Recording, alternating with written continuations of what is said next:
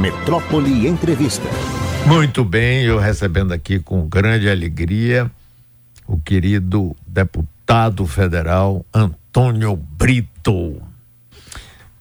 Como vai você, meu amigo? Tudo Olha, bem? Primeiro, muito feliz de estar aqui com meu amigo Mário Kerr, ah. essa figura aqui, a Bahia. A Bahia sempre fica muito feliz quando fala seu nome, por tudo que você tem feito, está fazendo e vai fazer. Quero mandar um abraço para minha querida Nardelli, fico só no, na auditiva, Dani, Abraão, Abraão, cola que é sucesso, nossa cidade lá sempre firme, a nossa Jiquié. Tá na, todo mundo na audiência também. Ah, isso mesmo, sempre, sempre rapaz, firme. Bem lembrado. E mandar um abraço para toda a Bahia por meio da Rádio Metrópole. Antônio Brito, me diga. Primeiro, ele já chega aqui meu coração através do pai e da mãe, professor Reginaldo e o grande Edivaldo, que é uma honra para gente ter ele como comentarista da rádio. É uma coisa fantástica. Eu aprendo com ele todos os dias, eu ouço com atenção, eu adoro seu pai e sua mãe, duas figuras rapaz, também, maravilhosas. Outro dia eu conheci seu filho, rapaz, que figura, que menino. Ave Maria. Olha, rapaz. o menino é bom. É, é que todo pai gosta de falar, mas o menino é Não, bom mas mesmo. é bom mesmo. É bom mesmo. É bom mesmo. O menino é estudioso, o menino é alegre, o menino é, é assim, bem carinhoso. E ele é ligado na história, ligado rapaz. História. Ele sabe coisas da história política, o, o, o rapaz. Outro que, dia. Que ele, idade ele tem? Ele tem 23. Pois ele sabe de coisas que não, a grande maioria mas ele sabe tudo sobre você, sobre Luiz Viana, sobre Josafá Marinho. Aí ele vai Leomar Balheiro. Tem dia dele pegar. Eu não sabia. Aí uma coisa que, ele, que, que é bom para os ouvintes ouvirem. Tem um site, uma forma, eu não sei os detalhes, que ele mesmo sabe e me passou. E eu passo isso para meus colegas deputados. Pelo qual você pode ouvir os discursos pela própria voz da pessoa. E esse discurso, ele é o discurso da pessoa falando. Então ele levou para Luiz Viana Queiroz o discurso do, do Luiz Viana, a própria voz, outro dia. Então ele vai, pai, o senhor falou em tal data, tal voz. A Câmara fez um, um arquivo. Então tudo que você fala, você pode ver, eu acho que desde a, de 1960, tá lá tudo gravado. Então, se você quiser ouvir a voz de, de Luiz Viana, se você quiser ouvir a voz é, de Antônio Carlos, e, e, especificamente o discurso falado na Câmara. E de onde é que você aprendeu isso? Ele disse, pesquisando. Então ele fica pesquisando. Então aí para os ouvintes a dica de querer ouvir a voz das pessoas. É legal, isso é uma é maravilha. Legal. Eu acho, eu acho a forma até da pessoa entonar claro, fatos históricos brasileiros. Né? Claro, é muito bom. Claro, pois Mas é. o menino é bom mesmo. Eu tô, o nome dele é Antônio também. É, bom, eu, bom, é bom muito demais. Bom, muito bom. Agora me diga uma coisa, você é candidato pré-candidato a prefeito de Salvador? Mas você tá vendo, André? Eu vim aqui, a primeira pergunta. tira até. Oh, eu não sabia oh, que era, então achei que ele vai fazer um, um debate geral. Esse, ah, não. Eu sentei, não tomei nem água. De Aí ele. Pam, ó, pois é, direto. Direto para poder. Eu nem, nem consegui. Peraí, deixa eu dar uma respirada, olhar. Abraão, salva, salva aí, vai. Mas, gente, é o seguinte: primeiro, os, mudou a lei eleitoral. Então, na verdade, os partidos, hoje é para a população pegar bem. Antigamente, nós podíamos ter coligações partidárias para os proporcionais. Sim. E o que quer dizer isso? Você poderia coligar de vereador eh, com todos os partidos para se eleger vereadores, deputados estaduais e federais. Senadores e governadores, prefeitos e presidente da República ainda pode coligar os partidos na majoritária. Agora, o que é importante para a pessoa entender? Como é que você compõe hoje a força partidária no país? A força partidária compõe por número de deputados e deputadas federais. Porque é através do número de deputados e deputadas federais que você tem acesso a fundo eleitoral, uhum. fundo partidário e tempo de rádio e televisão. Sim. Como você não pode mais ter eh, financiamento empresarial, os partidos que tiverem mais espaços dentro do Congresso Nacional, digo, da Câmara dos Deputados, em votos proporcionais para deputados federais, terão força maior nas eleições. No caso, agora já, o jogo já foi jogado em 22. Terão mais força nas eleições de 24 e de 26. Então, hoje, para vocês terem uma ideia, o maior partido ah, do Brasil hoje é o PL, do ex-presidente Bolsonaro, seguido pela federação. E essa é a federação do PT, PCdoB e PV, que tem 81 deputados federais. Por que, que eu estou dizendo isso? Hoje o partido precisa estar tá mostrando todo momento a sua cara. Porque senão ele não conseguirá fazer estruturar bancadas nas câmaras eh, eh, municipais, assembleias e câmaras federais. Então as estratégias mudaram. Por isso você está vendo a proliferação de candidaturas. a prefeitura das capitais. Isso tem sido uma estratégia de partido. Os partidos têm colocado vários nomes ah, para candidaturas das capitais para que possa criar novos ah, ah, líderes que possam amanhã ensejar candidaturas às câmaras federais e às assembleias legislativas. Lembrando que para o cálculo do fundo eleitoral, recapitulando, fundo partidário, tempo de rádio e televisão, só conta deputado federal. Federal, sim. Então, por esse motivo, isso foi feito como um incentivo de todos os partidos. Você vê que na, em Salvador, vindo à sua pergunta, nós temos hoje uma candidatura do PT, que é o Robson, uma pessoa todo mundo gosta, inteligente, falando do campo do nosso governador, do meu amigo governador Jerônimo Rodrigues. Nós temos Lídice da Mata, teve 51 mil votos, do PSB de bola. Nós temos o Geraldo Júnior, que é vice-governador, também colocado pelo MDB. Nós temos a candidatura da Olívia, que vem dentro da federação eh, do PT, que é do PCdoB. E nós temos uma articulação do PSD, o que é isso? O PSD é liderado na Bahia por, por Otto Alencar, que dispensa comentário. Talvez um dos melhores senadores e um dos maiores políticos que a Bahia já teve. É um homem preparado, equilibrado, que ergueu o maior partido da Bahia. 116 prefeitos, nove deputados estaduais, seis deputados federais, dois senadores. Então, Otto e é fiel, leal, correto. Quando ele dá a palavra ali, ele não volta atrás. Então, a capital é uma vitrine importante para o partido. Além disso, meu pai, o professor Edvaldo Brito, é o presidente do partido na, na capital. Então, qual foi a estratégia do partido? Estou falando estratégia e quais serão as consequências. A capital não poderia deixar de ter uma candidatura posta. Nós tivemos 68 mil votos na capital, só para federal, considerando os votos meu, do Otto Filho, do Diego Coronel, do Paulo Magalhães, a do Sérgio Brito, Charles teve alguma coisa, mas dos candidatos da, da doutora Elaine, que foi candidato, nós tivemos 68 mil. Eu fui o mais votado, eu tive 25 mil votos na capital para, para deputado federal. Então o diretório municipal se reuniu e disse: nós temos que ter candidatura própria. E esse diretório municipal que se reuniu colocou a candidatura e consultou a militância. Partido só cresce com militância. Partido nos faz de cima para baixo. Então nós temos muito pré-candidatos e candidatas a vereador. Estamos com um número até maior do que os 44 permitidos por lei. 43, que é o número de cadeiras da Câmara, mais um. Então nós temos 44 permitidos por lei, ressalvada a mulheres e homens. Então o partido estava ali. Então escolheu-se o nome. E esse nome foi escolhido no diretório e lançou-se o nome do mais votado na capital, que sou eu. Eu disse na época, condicionava isso a uma consulta ao presidente Kassab, muitos até imaginaram, mas por que Kassab? Porque é o presidente nacional do partido que tem outro projeto, o partido a nível nacional, que é a presidência da Câmara. Então, eu disse, olha, tudo bem, entendi, entendi a posição do partido, Sou, já fui secretário municipal de assistência social de Salvador, conheço a cidade de ponta a ponta, gosto da cidade, tenho assim um convívio direto com a cidade, com Salvador. Acho que Salvador é uma cidade rica em todos os aspectos, no sentido da diversidade cultural, até mesmo das iniciativas que nós podemos fazer em todas as partes da cidade. Então eu tenho essa possibilidade e coloquei meu nome à disposição. Só que a gente não está sozinho e política não se faz só. Hoje nós estamos no arco de aliança do governador Jerônimo Rodrigues. Ele é o líder do processo. Ah, mas nós temos o Jacques Wagner, que é uma grande figura, o Rui Costa, Otto, Litz, mas o líder político é o governador do Estado. E quem conhece Jerônimo gosta dele todo tempo. Porque é uma pessoa simpática, é verdade, agradável, é aglutinadora, é inteligente, competente, tanto que é o governador eleito e muito bem eleito e um dinâmico, ontem estava com ele Saramandaia. E a gente não poderá deixar de colocar o nome do PSD e o meu nome, tanto a pré-candidatura está posta, mas isso tem que se ouvir o conselho político. Porque há uma estratégia de um grupo. Agora vem cá, se por acaso o conselho político resolver por um nome e não seja o seu, irei apoiar qualquer a comunidade. Um. Não, eu sei.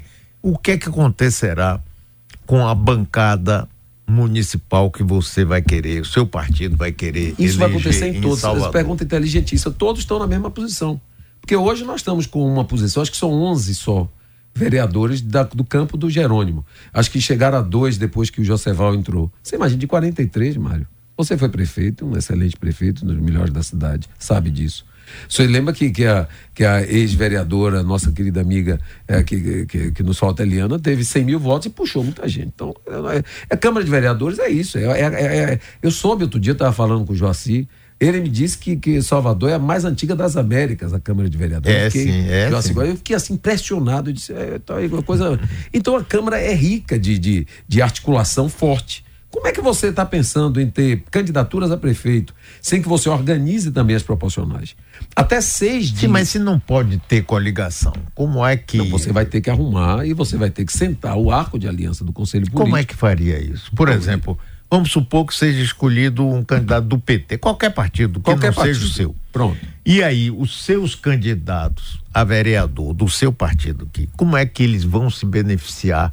Como é que eles não serão prejudicados? Porque se você, por exemplo, fosse candidato Naturalmente, os 55 Você, claro, puxaria. você puxaria muito mais. É Como é que vai proteger? É esse o grande debate que eu acho que o Conselho Político tem que fazer. Os nomes estão postos. Mas colocados. tem solução para isso, você acha? Tem, tem solução. Tem solução. Vamos botar uma para ficar claro para a população. Você Sim. não pode ter, por exemplo, por hipótese, o candidato da majoritária, ou da principal, seja a cabeça do, do número. Se for o 13, puxa para 13. Se for o 15, puxa para 15. Se for 55, puxa para 55. De, é, é, atacando direto ou indiretamente as proporcionais de outro partido.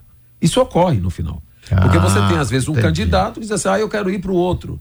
Então você pode dialogar, escolhendo, trabalhando, fazendo estratégia nas proporcionais. Eu acho que é esse a grande engenharia que o Conselho Político ah, da, da, capital tem que fazer. Ele tem que colocar um nome. E, e outra coisa, Mário, a, o, o, PSD, nós fizemos algo que os outros partidos, só o PT, eu acho que ultimamente fez. Nós estamos fazendo seminários de debate sobre o programa que a gente quer apresentar. Então foi feito um sobre mobilidade urbana foi feito um sobre tributação, foi feito um sobre educação infantil e será um próximo agora sobre saúde e assistência social. Quero mandar um abraço ao Paulo Cirqueira, vários agentes comunitários de saúde estão se direcionando e a média de frequência de 600 a 700 pessoas discutindo o que querem para Salvador. Então, na verdade, quando se tem um programa, se fica mais claro do perfil. Então, você pode chegar amanhã, caso o meu nome não seja escolhido pelo Conselho Político, receberei com humildade, porque eu entendo que o político só se faz com o grupo. Agora o nome está posto o senador Alencar, no momento certo, levará o nome do Conselho Político e trará o retorno. Pode ser que o Conselho Político resolva fazer duas candidaturas. Diz, olha, estrategicamente é melhor sair com dois candidatos, um mais ao centro, outro mais à, à centro-esquerda. Eu não sei, é isso que eu, que eu acho que, que não se pode colocar você é o candidato. Não, eu sou escolhido pelo meu partido, escolhido pelo PSD, escolhido pela militância do meu partido, chancelado pelo presidente da Municipal, Edvaldo Brito, pelo da estadual, Otto Alencar, comunicado ao da Nacional e vamos agora levar o nome ao Conselho Político. Acho que isso fica mais fácil da população entender. Agora, é, você tocou num ponto, nós estamos conversando aqui com alegria com o deputado federal Antônio Brito.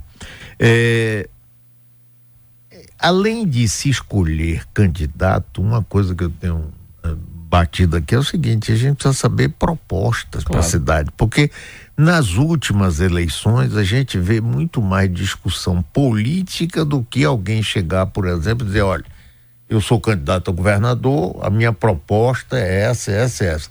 Agora nós temos um prefeito de Salvador que vai ser candidato à reeleição, é justíssimo, é um candidato forte, forte. até tudo, é, e a, oposição vai ter um candidato, tá bom. Qual é a proposta desse candidato? Ele não pode chegar simplesmente e dizer assim, eu sou contra o atual prefeito, ou eu vou fazer melhor do que ele. Fazer o quê? É, é isso que eu acabei de, de, colocar. Eu acho que é importante você ouvir. Então, por, por, hipótese, nós conversamos sobre educação infantil. Nós temos um problema com as creches e escolas comunitárias em Salvador. A educação infantil de 0 a 6, nós temos aí várias, várias organizações, instituições é, públicas é, sendo colocadas, mas as creches escolas hoje têm diversos alunos nos bairros. Está lá em Saramandai, vocês estão me ouvindo aqui. Tem Saramandai, tem Dom Avelar, tem o Calabá, tem várias creches escolas comunitárias que estão sem receber. Aí a gente vai lá verificar o que é que tem organização, preparação das creches escolas comunitárias que antes pertenciam à assistência social, hoje pertencem à educação, mas estão no limbo, porque nenhuma nem outra acabam verificando como é que pode ver questão de pagamento, os agentes comunitários de saúde, a atenção básica no município. Nós temos um problema nos postos de saúde.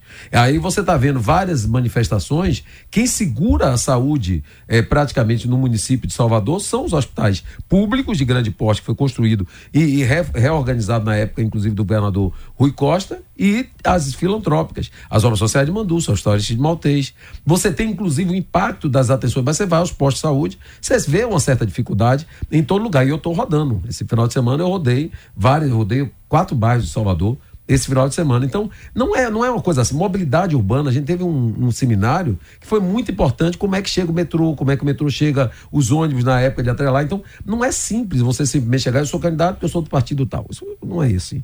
Até porque você tem que debater e, e falar uma proposta que motive, Mário, os outros. Porque eu tenho um exército de 44 candidatos e candidatos a vereadores do PSD que estarão pedindo voto. No momento certo que a lei eleitoral permitir. Eles precisam se conectar com o candidato da majoritária. Se for o candidato do PSD, é natural que o atrelamento é imediato. E se não for? E vem cá, e se for do PSB de bola? Não tem problema. O pessoal gostou aqui, tem gente aqui, eu também gostei dessa, para poder ser distinguido PSD. Ah, PS, PSB de bola, você viu? Isso é Litz, Litz, eu digo a ela que ela é minha grande querida, Litz da é, Eu gosto muito dela. Eu também, também. gosto dela. E você vê que é, é, é, nós temos hoje, da nossa, nosso campo político do Jerônimo, é a mais votada. 51 mil votos na capital. Então, Litz realmente é. Todo mundo tratando trata, trata, Litz assim, ó. Carrega água. Quando chegou de Saramandaia, ficava eu, Geraldinho, Robson, Marcelão, um puxava Litz, outro levava Litz. Litz, você está no nosso coração, você sabe disso.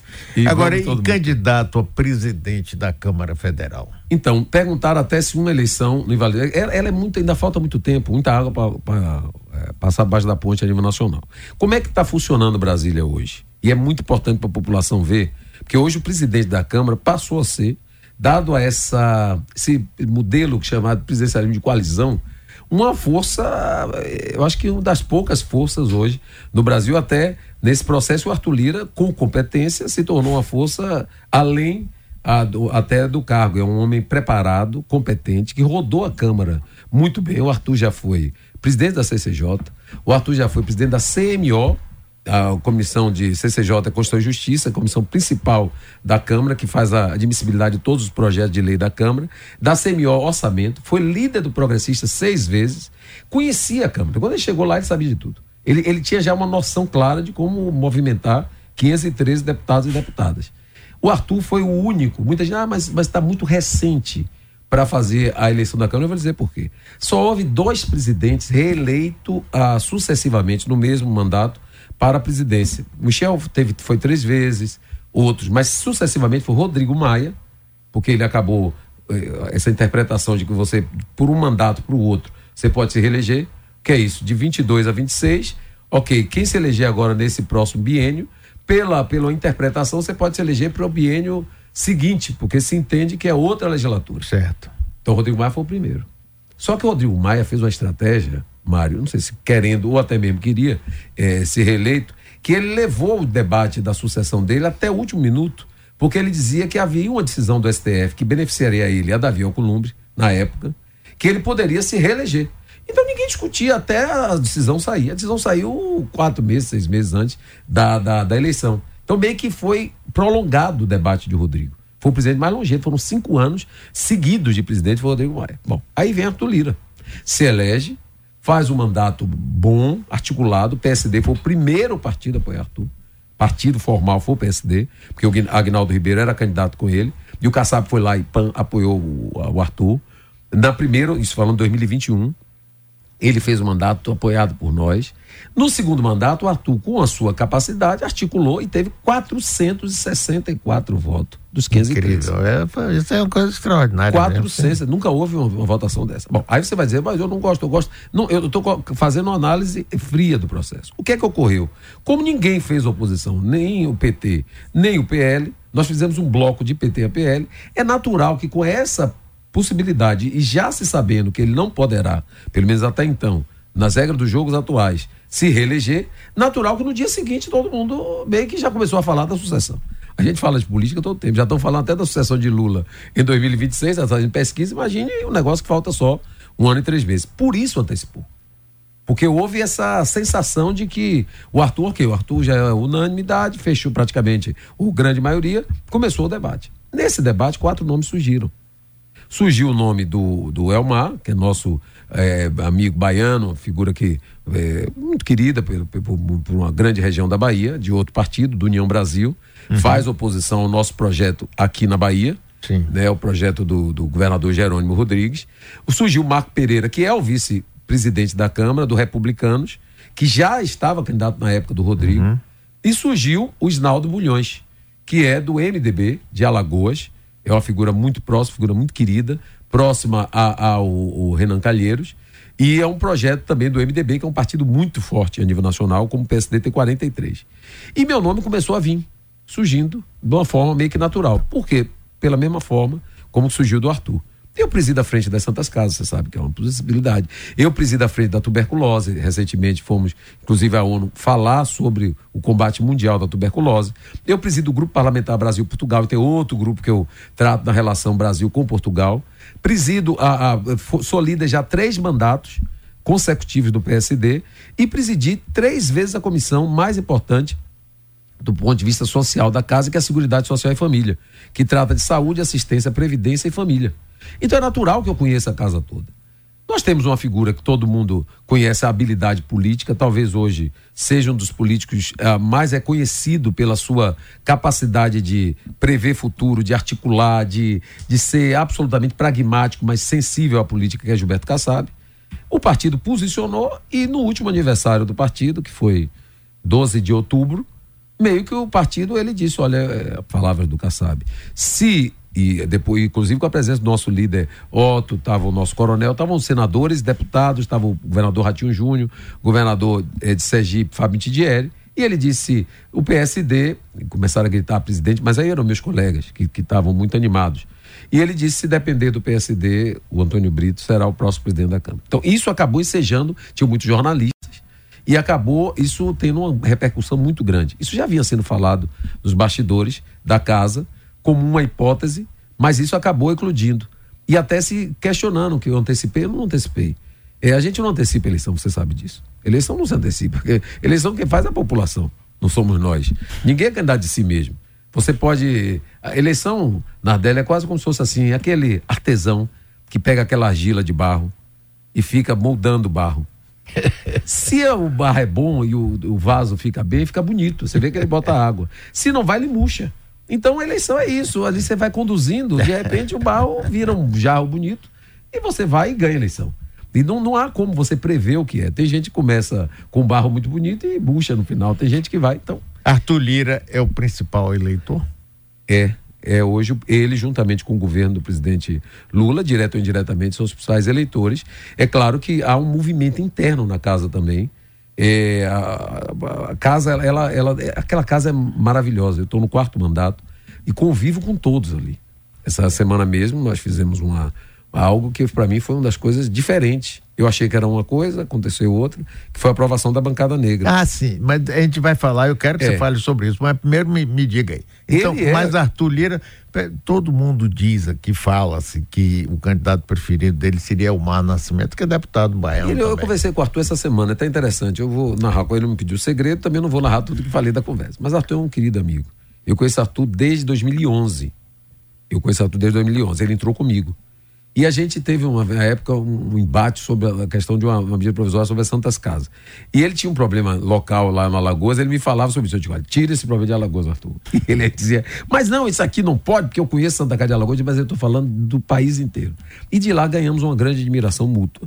Ele me chama publicamente de líder dos líderes, dentro do colégio de líderes, eu, eu brinco com ele, a gente na casa dele tem uma hora, até olha as confidências que eu estou contando. O colégio de líderes reúne na casa dele meio-dia. E eu não sei o que, que Arthur quer, ele só manda botar o almoço às vezes, duas horas da tarde. E o povo fica assim, meio assim, para mandar ele botar o almoço. Quem é que manda? Sou eu que pede.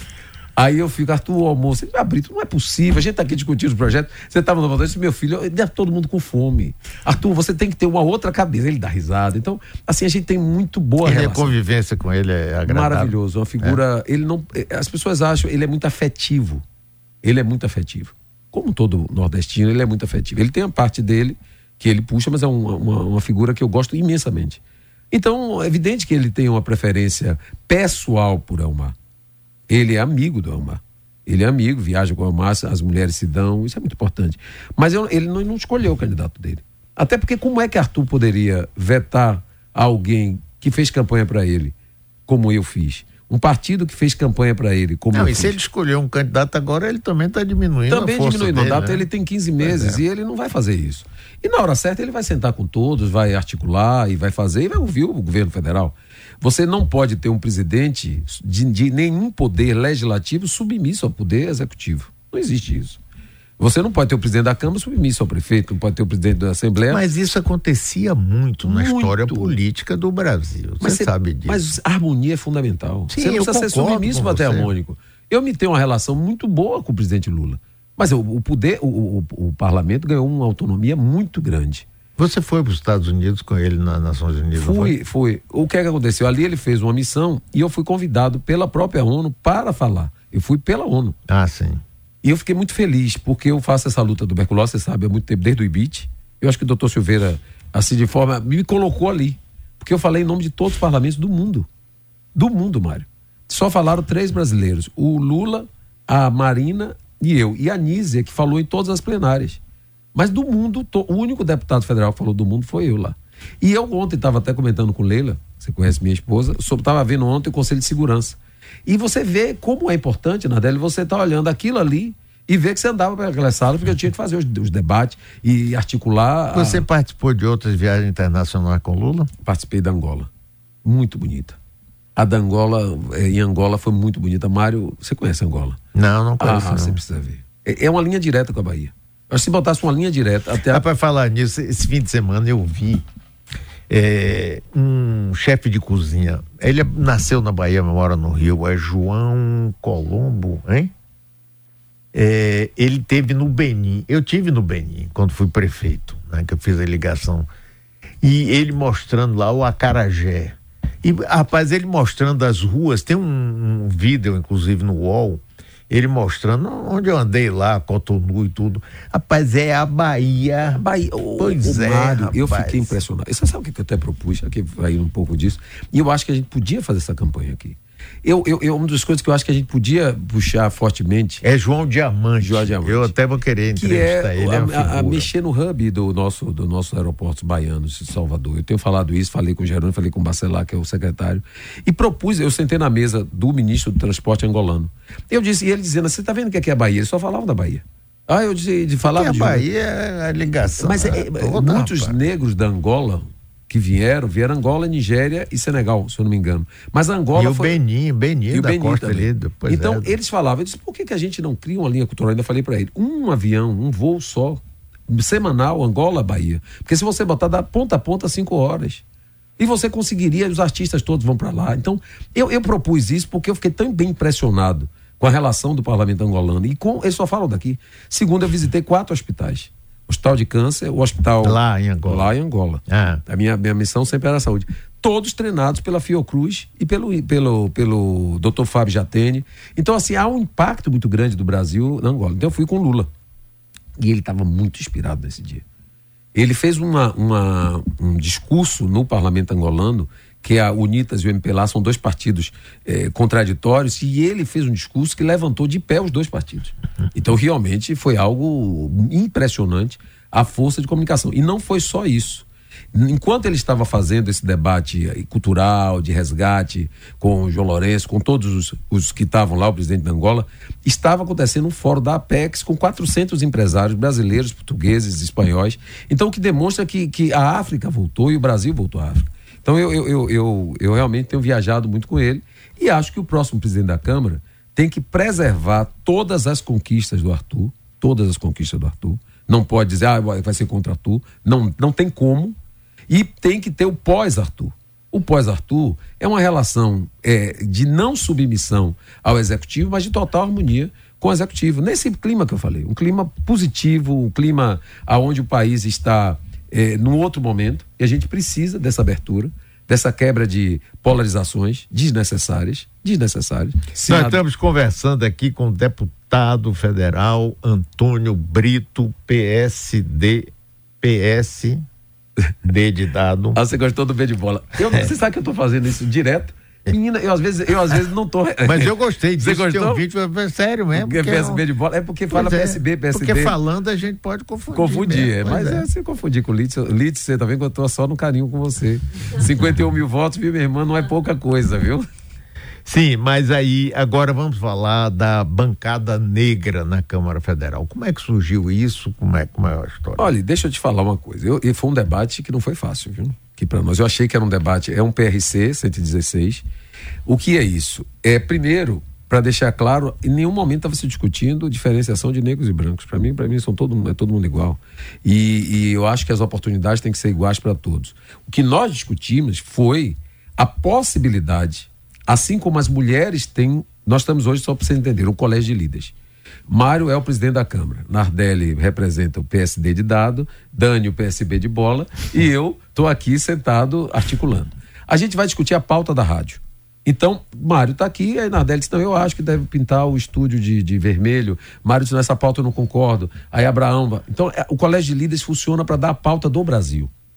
Todos os líderes sentam e todas as terças-feiras, que é esse almoço que a gente faz, a gente discute qual é a pauta da semana. O almoço sai duas da tarde. Só que você não conta isso, Arthur, não, gente, pelo amor de Deus, ele vai, ele fica. É, não, olha, você não pode contar, é um segredo entre nós aqui. não, só entre nós, esse negócio de duas horas lá é, é, é, é o folclore. Mas aí só para te falar. Então, esse colégio de líderes sentam 20, 20, 22 líderes. E esses 20, 22 homens e mulheres decidem a pauta. Além deles, senta, lógico, líder da maioria, líder da oposição, líder do governo e os líderes partidários. Senta a bancada feminina, porque dá opinião sobre as pautas femininas, o que é justo. O que é que eu disse? Começamos a discutir o 20 de novembro, que é um, um dia onde o país para, que é o dia de reflexão da consciência negra. E começamos a discutir na casa do coordenador da bancada que já existe, que é uma bancada formada por 31 pretos, que autodeclarados, e 91 pardos. Esse debate foi forte na Bahia na, em 2022. É, opa! então somos 122 lá. Bom, Mário, o que é que eu chamei a atenção? E essa proposta foi minha. Disse, gente, não adianta a gente ficar discutindo aqui sem sentar no colégio de líderes. A emenda constitucional 111, preste bem atenção a isso, para a população entender. Ela diz que todos os partidos de 2022 a 2030 terão dobrado para fins de cálculo, eu estou falando de dinheiro, do fundo eleitoral e do fundo partidário, o voto de negros e mulheres. Então, por exemplo, eu tive 165 mil votos na Bahia. Eu conto para o PSD de dado 330.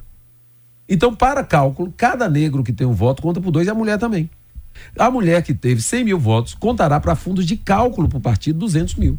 Uhum. Então, é claro que nós botamos isso na Constituição. O que foi que eu disse? Não tem sentido que já haja, além dos outros líderes da casa, sentado lá a bancada feminina, não ter a bancada negra sentada no colégio de líderes. Para que a gente dê consequência a esta, a esta decisão constitucional do legislador, que é duplicar o fundo eleitoral e o fundo partidário. E esse foi o debate. Ah, debate teve de tudo lá. Eu disse, gente, olha, é, é que estava por exemplo, ter racismo, ao contrário, pelo contrário. Não, eu, não, eu não, não discuto isso. Até porque eu acho que isso não é o debate. O debate é de representatividade do negro na política. Sim, acho importantíssimo. Lógico, não é de, de, de, se o negro é diferente do branco, porque não há nenhuma, nenhuma, nenhuma diferença. Todos são iguais perante a lei, perante Deus, somos seres humanos. Não há de, de, diversidade religiosa, não tem nenhuma religião melhor que a outra, todas são importantes. Então eu sou um sujeito que eu tenho, sou, tenho qualquer tipo de preconceito. Então, por isso, foi um amplo debate e foi um marco histórico. Porque estarão sentados lá todos os líderes partidários, a bancada feminina e um líder da bancada negra. E só para você saber a importância disso, Mário, eu, de todos os líderes, eu sou o único líder de partido negro.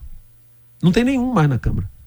Então você mostra como é importante a representatividade. É demais, rapaz, demais. É. E demais. o PSD marcou posição nisso. Então eu agradeço a minha bancada aí, ao Otto Filho, a Diego, a Paulo Magalhães, a, a Gabriel Nunes, a Sérgio, além dos outros 43 deputados, que somado a eles, que já me elegem três vezes líder da bancada. E ninguém perguntou qual era a minha cor. Eu acho que isso é o importante. É por trabalho e tal. Mas que é, um, é uma coisa para se refletir, é. De todos os líderes, não tem nenhum outro líder negro. Então hoje a bancada negra passará a partir do dia 20 de novembro até assento no colégio de líderes da casa. Essa foi uma conquista histórica. E a Benedita, eu vou depois resgatar e passar para você. O choro dela foi muito forte. Ela chorava dizendo que ela passou 81 anos para passar sozinha e agora saber que ela tem uma bancada suprapartidária que possa erguer esse debate da representatividade dos negros na política. Isso é uma coisa fundamental, né? Porque você vê, é por exemplo o caso da Bahia, de Salvador. É. Né? Nunca elegeu um prefeito Nunca. negro, né? Nunca. O único prefeito negro que nós tivemos foi seu caríssimo pai, meu amigo, meu irmão. Você tem noção? Aí você, ah, mas é ter 80% da população? Sim, eu mas tenho, eu tenho, eu tenho, rapaz. Eu acho isso um negócio. Mas é a cara da sociedade brasileira, rapaz. E tem gente que fica querendo dizer que nós somos, não, que tudo pacífico, nada, racismo, muito, muito mesmo. Né? E a gente precisa enfrentar isso sem medo. Sem medo. Né? Eu sem acho medo. que foi uma decisão difícil, porque as pessoas. O, o, debate, quem pegar as fitas vai ver, tinham debates muito diferentes. coisas até que eu acho que poderiam ser poupadas de dizer. É, ah, teve uma deputada que falou coisas assim diferentes sobre várias coisas. Eu acho que cada um é livre para falar, mas a gente não estava em discussão. Nós estamos falando de recurso público. Recurso público que incentiva candidaturas de mulheres e negros a população brasileira quer saber quais são os projetos que podem incentivar a presença do negro na política. A questão da saúde, a questão da educação, de emprego, a diferenciação da violência que ocorre, o racismo ambiental, o racismo estrutural. É isso que eu acho que a população quer ver da gente. Agora, é, eminente deputado, eu queria assistir com você aqui hum, hoje, oito anos daquele desastre Mariana, Minas Gerais. Bota esse vídeo aqui, quem estiver na rádio vai ouvir e é importante que o deputado também acompanhe com a gente. Há oito anos, a vida de Mariana mudou. Desde que a barragem do Fundão se rompeu no dia 5 de novembro de 2015, quase 2 milhões de pessoas foram atingidas. Pessoas que perderam mães e filhos, casas, escolas, empregos e sonhos. Já não podem plantar, pescar ou nadar no Rio Doce.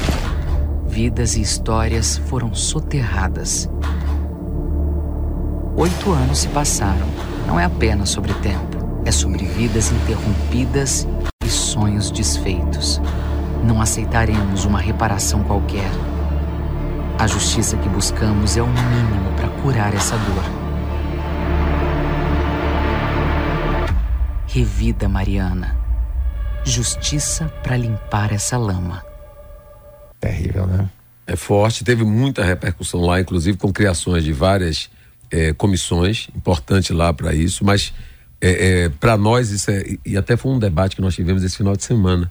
Nós temos uma, não só esse impacto de desastre ambiental que ocorre, os mineiros reagiram muito fortemente lá, mas isso tem ocorrido em diversos locais brasileiros que podem ser evitados.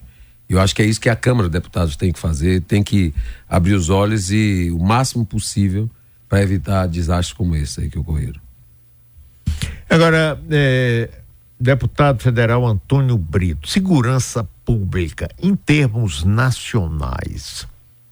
O que é que a Câmara Federal? Como é que você vê isso na perspectiva da Câmara Federal? Olha, foi um debate grande. Eu, inclusive, compareci à Bahia, especificamente com o Flávio Dino. Eu vi no dia que ele veio para tomar ações importantes na Bahia. É, outros estados brasileiros, a, a, que eu quero parabenizar o Jerônimo, eu acho que, sem sombra de dúvida, o problema não está nos índices maiores ou menores, eu não vou entrar nesse aspecto, mas na forma de reação que a gente precisa ter uma reação, primeiro, social, todo mundo sabe da minha interrelação com a questão social, mas também na proteção a, da, da polícia, eu não tenho dúvida que isso é fundamental. É, eu sou o deputado é, baiano que mais coloca verbas para a polícia, militar, civil e as guardas municipais. Eu acho que o sistema de, de, segurança ele tem que ser reforçado no país inteiro. Outro dia conversei isso também com o pessoal de São Paulo, do Rio de Janeiro ah, naquele incidente que tivemos. Eu estava coincidentemente em São Paulo, no COSUD, que é o, é o consórcio dos governadores do Sul-Sudeste. Eu participei e participei de um jantar na, no Palácio do Bandeirante com o Tarcísio, com o Cláudio Castro e com o Kassab, e com a representação de Santa Catarina. E estávamos conversando exatamente o impacto das, da necessidade da, do reforço da polícia em todos os estados brasileiros. Então não é um problema localizado na Bahia. É um problema localizado em todos os lugares. Eu ouvi outro dia, até na entrevista do Flávio Dino, ele contando que em alguns momentos ah, o tráfico ele se desloca para os estados brasileiros a depender de, de onde esteja a brecha para o tráfico andar. Claro. E isso em cidades como Salvador, quando eu fui secretário de Assistência Social, quero mandar um abraço para Lidivaldo Brito, era, era o promotor do Ministério Público. Grande figura. Grande figura. Nós tivemos ações importantíssimas em áreas de combate à droga que ninguém sabia porque a gente tinha um trabalho, cuidado, e por isso eu tenho essa, essa grande homenagem à Norma Cavalcante, a todos os membros do Ministério Público, que a gente fazia isso silenciosamente. Era na questão do combate à droga, era a questão da, da droga que era passada por esses meninos. Muitas vezes a gente fazia isso com muito cuidado com as famílias. Então, de fato, é, é, a gente conseguiu fazer um grande trabalho. E eu acho que a segurança não é uma coisa fácil somente de ser que é tiro para cá ou, ou, uma luta é, de repressão. Ela, ela é um problema social estrutural, mas ela precisa ser combatida em todas as suas vertentes. Essa é a minha opinião e tem sido de todos os governadores. E o Brasil precisa entender que ele é um país aonde as pessoas, quando a Bahia fortalece o sistema de repressão aqui, ele segue para outro estado e vai para a fronteira. Então, esse é o sistema que a gente precisa é, criar e fortalecer, inclusive, a possibilidade, eu não sei qual será o entendimento do presidente Lula, esse é um debate que tem corrido muito, da criação do Ministério de Segurança Pública. É algo que tem é, sendo debatido a nível nacional e eu acho que é um tema que precisa, sim, e quem anda em Salvador sabe, quem anda em outras cidades brasileiras sabe da preocupação que nós temos com as vidas das pessoas que, que transitam. Muito obrigado, grande Antônio Brito. Um prazer enorme estar com você pessoalmente, com você deputado, com você filho da professora Reginaldo. Olha, minha mãe fica feliz. Ô, Nadélio, ele não Brito. sabe, ele tem uma fã. Porque a gente. É, é, minha mãe está. Eu não vou dizer a idade, senão ela, ela me. Ela tá, mas ela dá aula na, na Eu disse até que ia dizer a idade. Disse, se você disser, você não volta para casa. Eu disse. Eu vou dizer que a senhora faz 70 anos há tantos anos. Disse, se você disser. E ela disse, diga a Mário que não diga. Ela dá aula na Universidade Católica até hoje. É uma beleza ver pais professores. Meu pai tem 86, ela tem alguns anos a menos. Então, então, a beleza, quando ele fala o nome dela, você não tem ideia como ela fica feliz, porque a valorização é importante do pai e da mãe. Então, no dia do aniversário de Edivaldo, eu liguei para ele, botei no ar. E aí eu disse: olha, dê um beijo, um abraço aí na professora Reginaldo. Daí ela pegou o ah, tá e falou comigo. Ela fica, eu gosto ela. desse Mário. Por que você gosta de Edivaldo? Eu também estou aqui. Digo, a, senhora, a senhora é maravilhosa. É, é mesmo. É, é, é mesmo. Grande figura. Grande figura. Um abração. Obrigado, fica com Deus. Muito obrigado mesmo a todos vocês por me receber prestar conta do mandato. Mandar um abraço a toda a Bahia que está no ar, de Jiquié. Ó, Jiquié, um grande abraço para vocês, Tapetinga, toda a região. Obrigado, viu, Mário? Muito obrigado. Você merece.